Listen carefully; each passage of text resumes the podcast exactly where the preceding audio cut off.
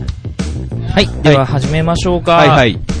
えーと、それでは聞いてよ、たそがれさんのコーナーが始まりました。えー、こはいの聞いてよ、たそがれさんは私、たそがれに、えーと、なんか聞いてよ、みたいなね、これ喋りたいんだ、みたいな話をね、あの、話してもらう、ポッドキャストでございます。本日のゲストは、えー、マットパンダさんはでいす。、バットパンダです。はい、よろしくお願いしめまっ す。ちゃ今爆笑された今。すごい。こんなギャッ 何が。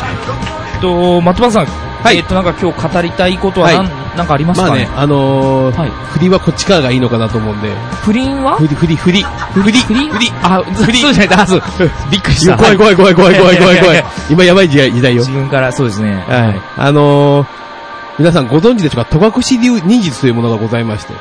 はいはいはいはいはい。あのー、忍者最。近、最近、あの、U はないし日本へで、空港に来た外人がよく行ってる武神館っていう道場が、はいはいはい、はい。千葉の方にありまして、その道場の監視とか、初見義明さんという方です。はい。あの、忍術の早期でありまして、ベトナム戦争中は、あの、グリーンベレーに武術指導をしてたというほ方で、はいで、その方が、あの、我、我が、中学高校時代の頃に、世界忍者大戦ジライアという作品にはいはいはい、は出演い。されてまして、はいその時も戸隠、戸隠流忍術宗家ということで、登場してまして、あの設定が、はいあの戸隠忍術の師匠とその弟子が、弟子がジダイヤというはい。キャラクターで登場してて、はいこの度、あの、めでたく、その、ジダイヤをやってた俳優さんが、はい。あの、代を継ぎまして、はい。 ち今、戸隠流忍術の宗家になったといょう。っと待ってください。今日、じゃあ忍者の話ですね。え、忍者の話、武術の話武。術の話、ああ、はいい、いですね。はいはい。あの、なりまして。はいで、今、あの、いわゆる忍耐術という体術なんで、はい。はい、あのー、何でしょう、細かいことを、いろんなことをやる。ただ相当強い方だったんですよねほうほうほう。ほうあの、僕、あの、作品やってる時にしてたんで、初見義明さんも。はい。あのー、うぞうむぞうがたくさん出てきたのに、もう初見先生戦った方が強いんじゃないかな、 まあまあ、あります。一発で倒すんじゃないかなと思っ師て匠が戦えばいいみたいな見てて、あの、はいそういうことで、あの、まあ、忍耐術、ね、はいまあ、柔術っていうものは日本ではいっぱい流派があって、はい。んで、まあ、合気道っていうのが今、あありますけどねはい、ありますね、ありますね。あれのはい。前身が大東流柔術っていう、はい、で、もともと会津藩のあ体術だったということで。で、なんか、お殿様にのみつたってそう、ね、あの、乙乙女女術みたい流、なね乙女流っていう、はいあの、城内でしか使えなういっていんう話があって、まあ、あの、漫画とかで話すると、あの、ね、あの、修羅の時で、西郷指導が製造したまま相手を投げるっていうシーンがあったんですけど、ああいうことをする美術で、あーで、まあ、独特な足の運び方とかそういうはいのがいろいろあったりするんで、はいまはいあはそいの辺は多分詳しいとい思うやんでいやいやいや、はいはい。こう、よく見るとあの、神主の歩き方とすっごいそっくりなんですけどね。え、だ、誰ですか神主の歩き方と。ああ、でもね、あのそうですね。あ儀式の、の重心をずらさない、ここうう、腰の高さが変わらない動きね。でそうです。まあね、あの、はい。大東流、合気道の創始者が上島森平さん。はい。はい。で、その師匠が武田総閣。はい。あのー、っていうことで、その人は会津は、会津の出身の方で、ああ、そうなんですね。そうかそうかそうか。で、あのー、西南戦争が起きて、出奔して、あの、はい。鹿児島、鹿児島まで走ってきたんですけど、間に合わず、そのあ後ー武者修行をしまくって、へえ。あのー、最後死ぬのが東北で、なんか、客死したと。落死で死ん、かなりあの、真剣での勝負もね、はいかなりかなしりた方らしいですね。あのー、強い方で、そしてめちゃめちゃ疑り深かったみたいな。いつも暗殺される、ね、あの前提で動いてるみたいなね。わかりやすく言うと、あの人は多分ヤクザだと思うんで、あー東北一そうですか帯とか北海道までを牛耳った、へヤクえ。ヤクザだったんじゃないか、資料をしほうほうあの、いろんな資料を見ていくと、え、この人って、行動、だからその辺一帯の仕切ったっていう記録が残ってるんで、確か上島森平さんが北海道で開拓してる時にね、訪れたんですそうね、ですね武田総閣がね。うんそう、あの、上島森平が、ね、あの、後継いで、最後、た武田総閣が会いた人もこ断って会わなかったっていうエピソードがそうそうそ残う残ってるんで本当ね、多分、最後、鬱陶しくなったのかな、いや、もう、もう怖い怖いし、怖い失礼働けないしね。 だもんもねう、最後は、最後は会わなくなったって話があうーんって。で、上島森平が、あの、要は軍で、日本軍で、はいはいはい。あ、の、演舞を見せたときに、はいあの、加納治五郎が、はいあれが、あれが柔道だって、本当の柔道だって言ったぐらい、うーん実力がある人で、満州とか行ったんですよね。そうですね、満州、はい。で、嘘か誠か、馬族が撃つ拳銃の弾を避けたというあ、そうそう。エピソードが残ってましてそうそうすごいですねあ、の、皆さんビジュアルで見たかったら、あの、ガンダムのキャラクターデザインのはい。安彦義和さんが、はい。あの、漫画に武田総角と上島森平描いてますんで、いやー、それ、僕、虹色のトロツキは見たんですけど、あの、武田総角はあ王道の犬。王道のいいに出てくるんですね。だから、はい。今、登場しましあ、あた。や こ。あやこあ、いらっしゃい。ちいやー、あやこほー。あどうも。どうもどうも。おうみんちな、ちょっょと、っとあ、やこほー、こたつの方あがえいーいですかあや候補が座る椅子が欲しいですが、つうか、僕ら立って話しますかなんそかうね。立ち話中に。もう何でも、なこんばんは。座ってください。なもう何で、何でもできるんで。もう。あ、こんばんは。もうダウンタウン的に。ね。あの、満州に行った時にね、なんか、馬族とはい。戦ったりしたし、あのー、戦争にもね、参加してるんですよね。参加してるんですよね普通にね。はいあのんで、もう満州で馬族ってなると、ー、はい。あの、東方腐敗、ワンフェイフォン。あの辺、東方腐敗ワンフェイフォン。っていうやつがいるんですよ。女装、女装した馬族ってやつがいてえ、。知らなかった。東方あ腐敗の、マスターガンダムのね、東方腐敗みたいなあれ。そう、あの、元がああったの、んもですね。元ネタがあって、馬族の東方腐敗って言って、結構武術の達人だって言われてる人がいるんですけど、へーその人と会ってたんじゃないかなって若干思ったりするんですよね。ワンフェイフォンもけへど、いろんな説があって、はいこう、達人だった、ただ女装した馬族だったっていう説があったりとか、結構いろいろあるんで、はい。なんとも正体は分かってないんですけへえ。ど、そう。そう、ど、だけどんな、どんな、その、女装をしてる武術家だったんですね、馬族で。という、という、うんっていうだから、結構日本のやってる作品には、出出てきたりしますねあ、そうなんですね。はいあのーあ知らなかった。なんだっけ、なんだっけ、巨、巨神兵団はい。め、あの、戦時中描いた漫画にも、そのキャラクターが出てて。あ、そうなんですか。はい。愛用したのが、あの、うドイツのモーゼルだったっていう話があったりとかして。へ結構そんな話があっったりとかするんで、はいまあ実在はしたんでしょうほうほうほうほうね。で、水剣の達人だったって説もあるも んで、で、水剣2で、ジャッキー・チェンが演じたはい、名前が、フェイフォンっていう名前で、んへで、ーワンケのフェイフォンなので、ワンフェイフォンって、あ、東方不敗なんだって思って、へー見たことがありますあそうなんですね、知らんかったけ。結構、結構あれ、歴史作品だっていうのが、2に関しては。 なるほど、なるほど。そう、結構、あのーですね。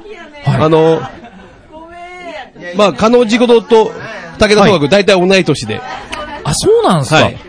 大体1歳ぐらいしか違わないのかな。当時、明治、西南戦争を分けて加納治五郎は、もう、柔術が学びたいということで、はいはいはいあちこちの柔術家、まはいはいはい回って、武田総学は実力があったんで、うん世界、日本中、武者修行でうもあった。ーんでうん、加納治五郎は、その、あの、骨継ぎのとこに行って、もうい、い今自分武士も終わるのに、武士も終わるのに、なんでお前柔術なんかやるんよって言われはあて、はあはあはあはあそれで柔道を始めて、はいで、最初は、あの、帝大生だったんで、帝大、東、はい東、東京大学。の。はい、で、各地。地様の柔術って言われて、うんみんなから揶揄されてた。へー、あ、そうだったんですね。うんで、崩し、崩しで、道着持っての崩し足技を開発したんで、行動感の足って言われて、はあ、はあはあはあ、あの足技、はあはあはあ足崩し。技の。はい。で、で、いろいろ修行しうん武田総学は、けど武田総学も大統領呪術やる段階で、あの、会津若松藩はのい最後の稼働、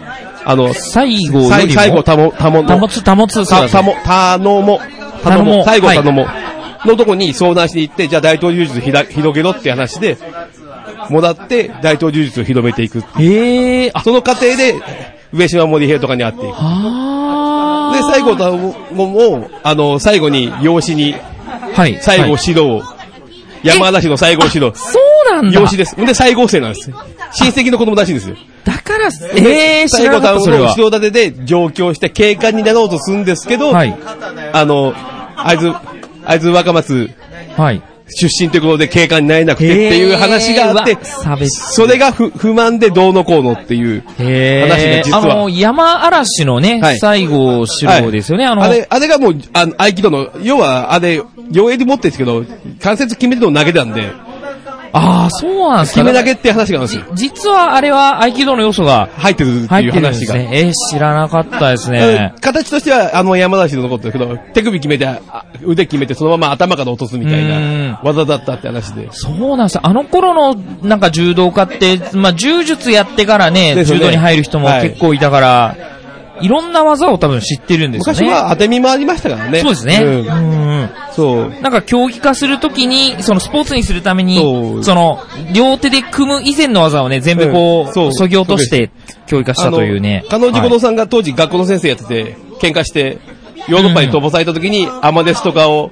見てきて、スポーツだって言い出して、いあ、そうなんですだかか。ら体へスえ。ポーツを体育って訳したのも可能事故だって話があるので、本当にへえ。伊田店でやって、伊田店で、今あ回伊。田店、伊田店み今たい回、ですね。今回、伊達ちょっとね、あのー総集編は昨日ちょろっと見ただけで、全部乗っかしたのにまだ見れてないという。あれ結構オリンピックの時も彼女頃って大きな役割をね、はい大きな役果をたしていたと。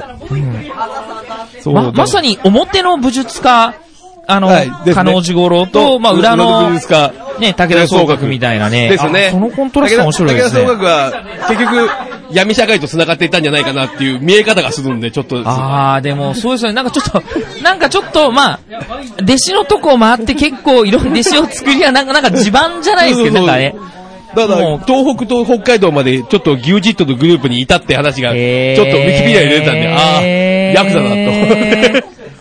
まあまあまあ、でも本当にすごいおっかない方だったらしいですよね、本当北に。海道にいるときに、あはの、い長倉新八、あ、はいはいはい、新選組の。先生があれも北海道いたんで、はい。会ってたって話でね、時代劇とか作ったら面白いのになって若干思いながら言うんですよね。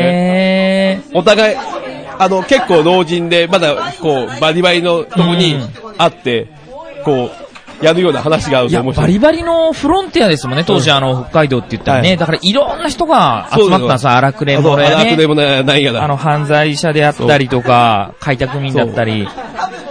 もう、武士やめてあそこで身を立てよううと。ーん。けどいざとなったら戦争するみたいな連中も言ってたんで。うーんただ結構北海道は、江戸地は結構面白い。熱い、熱いあれですね。そう。そう。こう、けどもう、まあ、上島森平、武田総学部で喋ったら、はいはいやっぱり塩田剛造先生の話をしておかあなあ、いと。そうです。ね。そうですね。あのそうですねあの、私が見た、本当に見た達人の人ですね。あテレビで、テレビでですけど、はいはいはいはい昔、あの、バンドエイジさんがスポーツ番組やってて、はい。それで出てきて、これぐらいのはい。 147かな、はいのおじいちゃんが出てきて、坂東さん、当時、バリバリ、やえ現役やめて40代バリバリ、まだパ体力もある。あ、そう、坂東さんってそういえば、野野球球選手でしたね、そういえばね。バリバリ忘のれ時てに、た。はいちょっとバカにして、後ろからこう、クラッチなんですよ、両腕。へそれをぇニコニコ回って、体反って、ポンってさ、そのクラッチがポコンって取れて、はあ、はあはあ、で、バンドさんが首取ろうと思って、わっと押せかかったら、パンって手出して、顎の子に置いて、一歩も進めないで、カタカタカタってなってるのを見て、わ、このガチで真剣だ、真剣、本物だと思って。坂東さんは意地悪ですね。バンドさん、まあ、バンドさんだからそのシーンが見えたと思ううーんの。見て、うわすげえって言って、すげえこの人と思っーて。んまあ、あの、い今思うと近代的な修行は一切しないですよね。 あ、そうでしょうね。あの、金魚鉢鉢を8年叩き続けたって。い やいやいや。あ金の魚、鉢の尻尾の動きを観察したんですよ、あの、叩いて。金魚がこう、絶対円で動くもんで、はいこの円の動きを全部研究するためにうーん、その、やったっていう話が、もうすごいなと思って。いやーあれ、すごいですよね。あの、近代的、今近代的ですけど、やっぱりね、それで掴めるものがあるっていうのを、やっぱり、ちょっと無駄なことでもやってみなさいよって、若干すよ、ね今の人たちに言いたくなるとこうろがある。ーん。遠回りしてもいいじゃん、別に。そうですね。確実に結果が出る、筋トレとかね、確実に結果が出るけど、そういうんじゃないこう、感覚、ものもありま感すよね。覚とか、うんこう、意識の部分っていうのうは、んやっぱり無駄なことやらないと掴めないことがうんあるよねっていうのを、思いますよね。んだから、当時の人たちなんて、非合理的な練習しかしてないん で。確かに。確かにだっ確て、かに。行動感のエピソードでも、あの、屋根から飛び降りたとか、ああ、そうですか。前回り受け身で、へえ。まあみんな、、みんなそれでできたとか、へえ。今そんなことしたらもう大詐欺ですよも。うなんか、強くなる道筋がなんかよくわかんないから、もうとにかくなんかいろいろやってみようみたいなやね。ってみようっていうあ、時そう代か、が練習方法自分で考えようっていうね。ただ、あの、柔道で言うと大腰っていう技があるんですけど、ああれははいはい弟子が発明した技ですもんね。ああ、そうなんそでれですか肩。に入れてくれたんですよ、彼女子の。へえ。結構、結構明るい人だったのかなって若干こう、へただ今回、あの役所広司さんが伊田天で演じたんですけど、はいはいはいはい。それ面白いの面白くないのを連呼してるんですよね、ずっと。ほうほうほうほう。で、今回もオチで彼女を知る一番最後のセリフが、はいあの、これから今まで人生の中で一番面白かったことでなんかみんなで話そうって話をして、はい。何かねって言って、いやーってみんなですよ。けど、先生はどうなんですかって、いやーってなったら、これオリンピックじゃないですかこれからオリンピックやるのかなオリンピックなじゃないんですかってなって、あ、オリンピックが一番面白いんだよって話をして盛り上がってるシーンがあって、やっぱはいはい楽しいからやってたと。あこう武者修行とかそういう、こう、ちょっと不になりようなイメージじゃなくて、そうかそうか彼。女事は楽しいから柔道とか格闘技をやってたんですよね。だって自他共栄ですもんね。あの、国民が幸せになって体を鍛えるのにどうすればいいかって考えながらそうやってたわけですだもかんら、ねだ。からいや、彼女全く逆だ。そう考えると。そうそうなんですよ。だあから、楽しくて楽しくてしょうがないからあ。、うんうんうん。あの、柔術を始めたっていうのが、あの人は楽しい、へー楽しいことを始めたんだよっていうのを、今回、伊田店で表現してて、あ、あ、こうへーやっぱりこの人ってこういう人だったのかなと思ってちょっと見ましたね。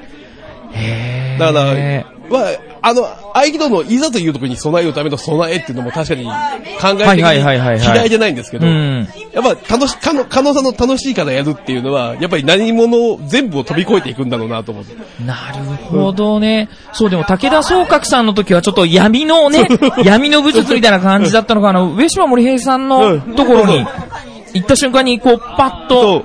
ただ、あってねも、あったからちょっと意識が変革があったのかもしれないですね。そうですね。加藤先生に。そうですよね、きっと。うーん、そうか。あの、結構、加納治五郎先生のとこから合気道に、はい修行にはいはい行った柔道家がね、はたいくさん行って、あの、まあ、も、養成科の持月先生だったりとかね、あの、まあ、早稲田の富木はい先生だったりとかね、あの、いろいろ、やっぱり、柔、柔道、柔道ができて合気道ができるっていうね、うんあの、ですね確か結構、あの頃は、いたみたいです ね。すごいね。盛り上がってます。盛り上がってます。はい。なんか僕、実はあの、養成館はいはいはい。の柔術をはいはい友達が練習してて、僕はいはい何回か練習にい行かしてもらったんですよね。で、あそこあの、捨て身技があるんですよ。新捨て身技っていうね。ほあうほうの、剣も、八方剣っていう、こうなんかはい、あの、打撃の練習も、まあ、組手はやんないんですけど、はい打撃の練習もあっはて、いで、ランドリア柔道のいはいはいランドリアをすると。で、柔道の型の中で、はい。あのー、ともえ投げみたいな捨て身技あるじゃないですはいはいはいはいか。あれの新捨て身技っていうのがね、何種類もあって、はいはいはい本当に相手に飛び乗って、自はいはいはい分の重心をグラッとすることでこ、はいはいはいはいう放り投げれるみたいなね。僕、友達の結婚式でね、はいなんかちょっと僕がこうかかってって投げられるっていうのやったんですけど、はいもうすごい勢いで投げられ て、ちょっとあの、新捨て身技多分あの、柔道のルールじゃはい絶対バカなやつなんですけうどん、すごい威力でしたんが。あ雰囲気的にはあれかな、あの、プロレスでやる巻き投げみたいな、こう、相手が向かってくるのをスンって投げるみたいな。かもしれないですね。なんか本当に自分の重し、重心じゃなくて、うん重さと重力を使って投げるみたいなね、不うん思議な回転のうん技だったんですよね。あれはもう、いやー、伝統芸能じゃないですけどね、残しておきたい日あ本ののー、技ですよね。人間が到達した息ですよね。こう。本当あの本今回あの、漫画の話戻りますけど、あの、はいはいドクターストーンっていう漫画で、当。いやー、最近見てますよ。はあい。の、槍の達人、お、おえ、あ、終わり、な、ななんとか流っていう槍の達人が出て、はい。あの、体力勝るやつと対して、はい戦った時に、あの、技っていうのは500年かけた人の英知だって言っ たせ、やった時に。おーいいセリフですねおー何百年かけて人間たちが積み上げてきたもんだから、これはね英知だって話で、んおーすっげえこれと思って。いやー、そう思いますよ、本当に。だから、どう、どう、どうやって投げをどうして、け転ぶけ、多分、最初は転んだけどなんだろうみたいな、スタートしてるんかなってう思う。ーんすごいそれも、いやー、ほんとそうですよ。あの、なんか、猛獣と戦うとき、ええなんか、戦闘状態になるええとアドレナリンが出てえ、筋肉が硬直してこええう、やるぞみたいな感じでえ、集中するじゃないですか。でも、技術を持った人間同士だと、そういう体が戦闘状態になると逆に不利っていうね、 そうことになるんで、結局、その、まあ、武道って結局その、どうやってピンチの状態で、自分があそうですね。うん日常でいられるかみたいなね、とこだと思うんですけど、ひ日々の稽古は結局平常心を保つとか。そうですね。ううんん。だから、結果型を決めたってのは、そこだと思うんですよね。はいその型をやれば、結局その、ピンチを削る、あの、ピンチの時に冷静に動けるように型を決めたっていう。そう、だから自動化するってことですよね。そうそうそうそうこの状況になったらこう動くっていうね。そうなんです、そうなんです。割とね、僕はあのーあ、そんなに、そんなにはやってないんですけど、はい。ちょっと意志格闘技的なね、はいはいはいはいはいことやるときって、はい型の動きですね、やっぱり。そう ですねパッあれ、俺こんなことできたみたいなね、うんとかね。だから、その、自動的に動くところまでですね。い入れると。うんあの、、自分得意技背負いだけですけど、あ、そうなんです背か。負いだけ入ってる時には、足のと相手の腰の高さしか見ないもんで、ああ、もう、あとは自動で、あとは自動でいいいけます。うんもう考えてないですう。んうんうん。 で、教える時すごい苦労するんですよ。もう自動なん で。そうね。あ、どうやったっけと思いながら。松さん結構もう長い、柔道長い。えっと、柔道は高校3年間で、はい今の競技が、えっと、25年か。 25年間。あの、キャッチ、さあ、サブミッションアーツです。サブミッションアーツレスリング。はいもうこれを名古屋で喋ると、お前だって特定されます けど。な、そうなすかんだその名前はみたい な話になってくるそうかそうかそうどか。どうせお前だろうみたいな。 もういいよ。 25年すごいですね。 25年できるもんっすね。うん。でもそれやりつつ、あの、ランドリア柔道やったりとか柔道もしてるんですよ行ってますねはいうん。ただ、あの、今柔道行くと、もう全く柔道の動きしてないんですよ。あ、重心低いし、はいはいはいはい、はい。動き方がレスリングなんですよ。ああ、やっぱこの、この、この、この、この、この感じの ね、こう低い感低じいの、ね。感じで。だから、たまに高校生とかやると、かわいそうになと思うんですよ。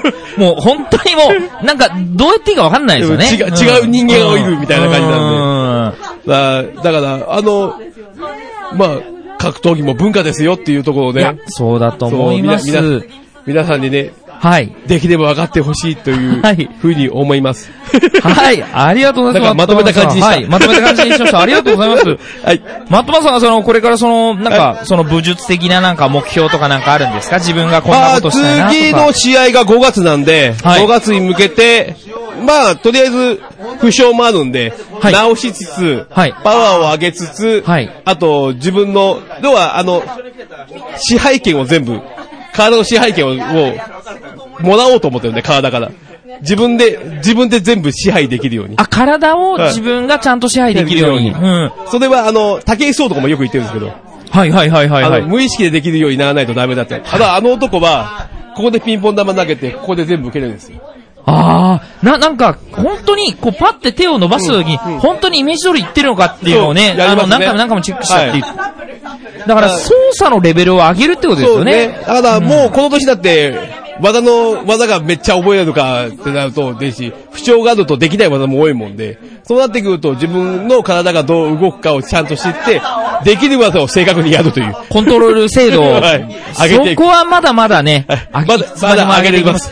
なるほど、ありがとうもうもうございま長す。年やると、この、この、最近こそこれはに来て、こいい話ですね、こはにい来。たもんで、あ、これでいいんだと思うって。ーん。もうこれやって負け、負けるんだったら負けるで、またそれは勉強なもんでいいかな。んあと、えっ、と、今47ですけど、い55まではやる予定ですあ。で、55の先輩がまだやめてないあんで、頼もしいですね、その試合でできて る。 55の先輩がいるんですよ。。いやーどうしたらいいですすごいですね。だからまだ、でも55までやってる人がいたら、はいあ、まだできんじゃんっていうねそ。うあのー、なんでしょう、楽観的に。あの、やめる必要は全然ないんで、いやーやめるやめないは自分次第なんあでー そうですね。いやいや、なんかちょっと僕 も勇気がね、あのー、出る話をね、お聞きしました。はい、じゃあ、マットバンドさん、あの、試合、試合も、体の支配も、はい頑張ってください。はいありがとうございました。ありがとうございました。